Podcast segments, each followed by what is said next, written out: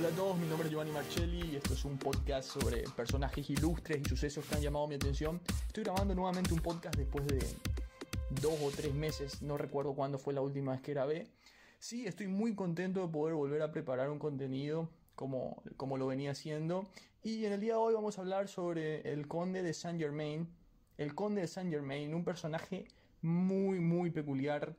Eh, nacido probablemente entre 1693 y 1710. Murió en 1784. No se sabe exactamente cuándo nació. Se sabe cuándo murió y dónde murió, pero no se sabe cuándo nació. De ahí radica eh, la, importancia, la leyenda histórica de, de nuestro personaje del día de hoy.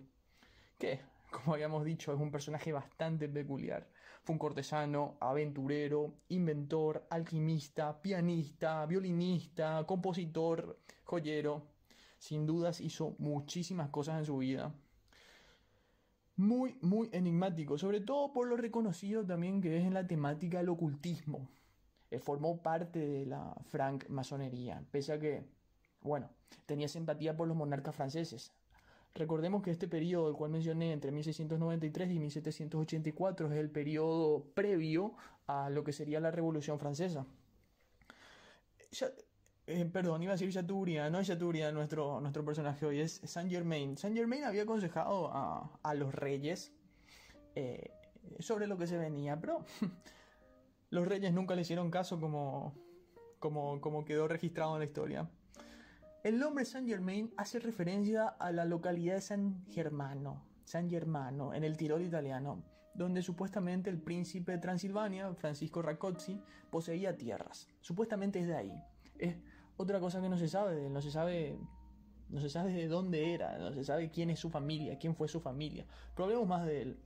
El misterioso conde fue muy popular en el siglo XVIII y frecuentaba las cortes europeas, se codeaba con los reyes, la alta aristocracia, quienes lo admiraban por su capacidad de oratoria y el amplio conocimiento que poseía en distintas ramas, además de su particular estilo, eh, su estilo personal, el, refinamiento de su presencia. Eh, la gente que conversaba con él dice que hablaba perfectamente francés, italiano, inglés, portugués, ruso, tenía aproximaciones al latín, aproximaciones al chino, al sánscrito, pero su acento parecía ser que su lengua materna fuese el castellano. Ok.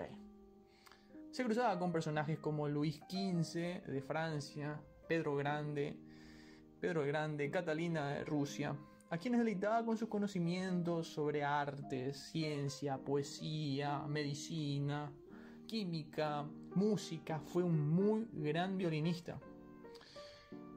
Y obviamente sabía de pintura, un tipo un polímata, un polímota, que con su, enorme talento y, una capacidad psicomotriz enorme, el tipo era ambidiestro. Por un lado, con una, mano ejecutaba un instrumento y con la otra, al mismo tiempo, escribía partituras.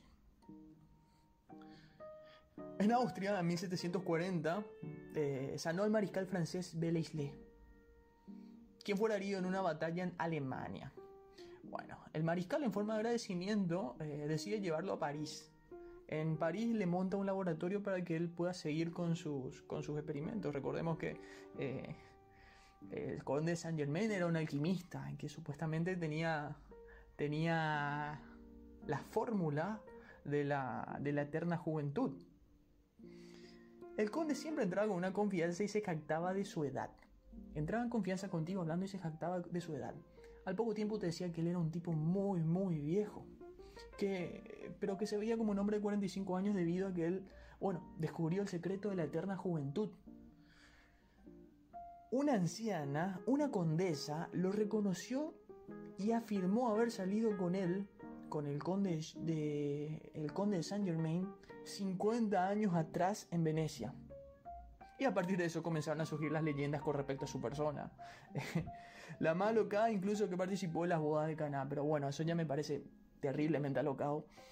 Lo que sí, eh, imagínate, salís con, un, salís con un muchacho en este caso, Venecia, una salida espectacular, ponele, y 50 años después lo encontrás al mismo hombre apenas avejentado, siendo que vos ya sos una persona de, tercera edad, que ya estás en el tramo final de tu vida y se sigue viendo apenas un poco parecido de...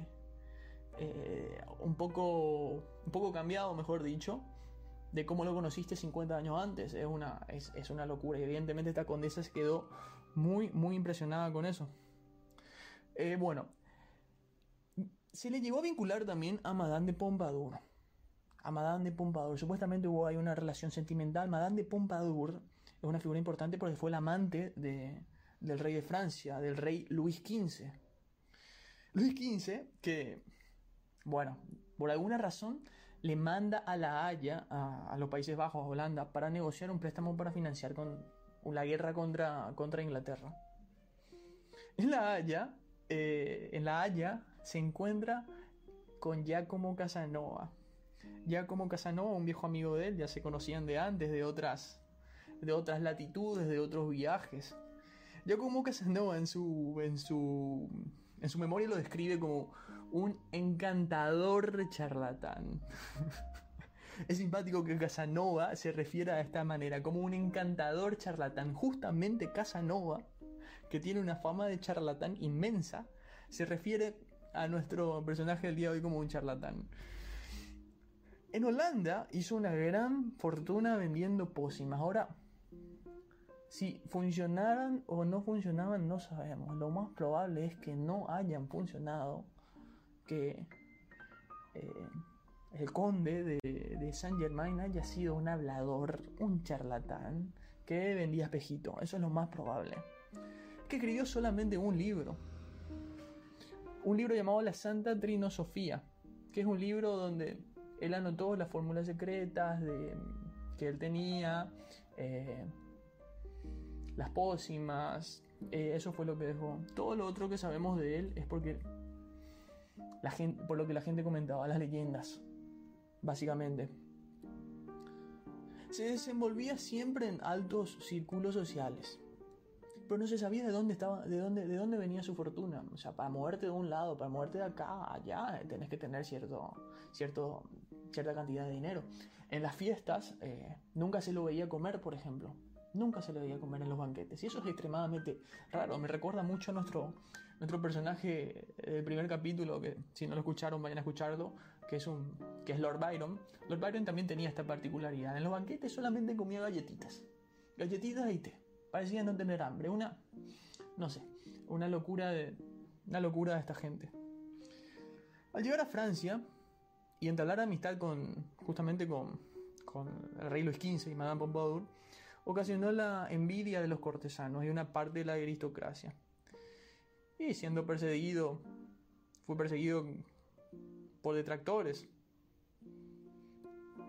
como Casanova, el duque, el duque de Chousseau, el señor Daffy. Por estas razones, el conde fue conocido y en pocos, en épocas y lugares distintos con, con distintos nombres, o sea que viajaba de un lugar, se iba a Francia, se presentaba de una manera, se iba a Alemania, se presentaba de otra manera, en Rusia de otra manera, el marqués de Aymar, el conde de Belmar, el, el el, Monte, el conde de Montecristo, el conde de Saint Germain, el caballero Sheringham, Monsieur Saumon, el Sanoni, el príncipe, el príncipe Racozzi, siempre te venía con esas, con, esa, con, esas, con esas presentaciones locas. Es que en esa época también la gente de la alta nobleza tenía varios títulos y se podía se podía poner cualquier título, o sea, era, era, era, era aceptable, no es un desconocimiento, no es que yo vengo ahora y me presento con otro, otro nombre y bueno, sí, estoy loco, ¿verdad? O algo oculto. No, en esa época no era tan, no era tan estricto este tema. Además, eran títulos nobiliarios. ¿Quién se te pone a dudar de un título nobiliario? Entre algunas historias, muchas falsas o, mal documentadas, atribuidas a, él.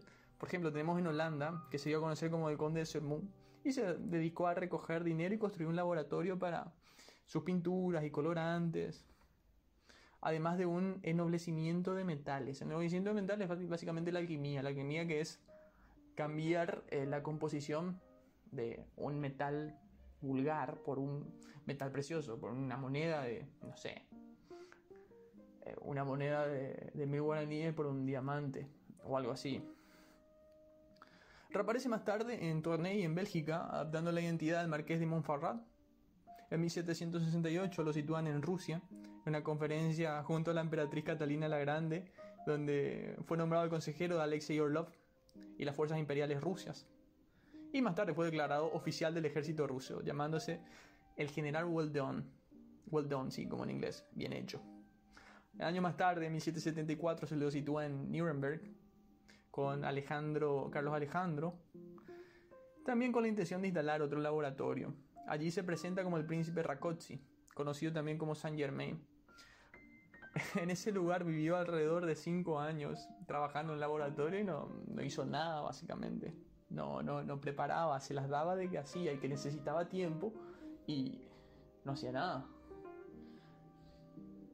Le realiza en 1779 eh, una de sus últimas, en una en, en Schalsbing, me costó leer esta palabra, en Alemania, una de sus últimas obras. Documentos de Francia dicen que murió en la residencia del príncipe Carlos de Hessel. Realizó labores para la política de liberación de Rusia durante el reinado de Pedro, Pedro III de Rusia, Catalina II. Inspiró a Adam Weishaupt a la creación de los Iluminados de Baviera y siguió de cerca los movimientos para introducirse en la masonería. O sea que siempre, siempre estuvo por ahí rondando entre las sociedades ocultas, que puede ser también que, bueno, tenés amigos acá, la sociedad oculta, te financian para ir allá, para ir allá. Era un tipo que caía bien, que le seducía todo con sus encantos y no es, no es extraño de que haya de que tanta, haya, tanta gente le haya caído bien y tanta gente disfrutaba escuchándole con su capacidad oratoria de contar chistes y de caer bien a la gente que tranquilamente le pudo haber financiado porque no se sabe cuál es el origen de su, de su riqueza. Y a partir del siglo XIX él se volvió un referente de lo que sería de lo que serían ya no sociedades ocultas porque me parece que esa no es la, la, manera sí eh, del ocultismo de gente que está muy interesada en, el, ocultismo en, el siglo XX eh, supuestamente nació un nació un personaje que se hacía llamar el conde del conde Saint Germain que al poco tiempo se suicidó, una historia que mejor ni contarla. Pero, eh, sin dudas, este es un personaje que, que da para reírse, que da para, para, para leerlo y para googlearlo y saber más de él. Es un tipo del cual eh, yo disfruté mucho de aprender de su vida y de, de sus anécdotas y, y de sus errores. Me reí bastante. Espero que esto haya despertado un poquitito más la curiosidad sobre este personaje y bueno, puedan hacerlo eso, puedan googlearlo y puedan interiorizarse un poquitito más en su vida. Eh, que seguramente tiene muchas cosas para, para aprenderlo, sobre todo la importancia de poder caer bien a las personas y que siempre alguien te va a dar una mano si es que le caes bien. Bueno, espero que le haya gustado este podcast. Eh, vamos a ver cuál va a ser el próximo. Ya estoy trabajando, ya estoy trabajando para hacerme de tiempo de poder hacer un próximo podcast y poder hacer, poder hacer esto en la mayor eh, brevedad de tiempo posible. Espero que les haya gustado. Un saludo a todos.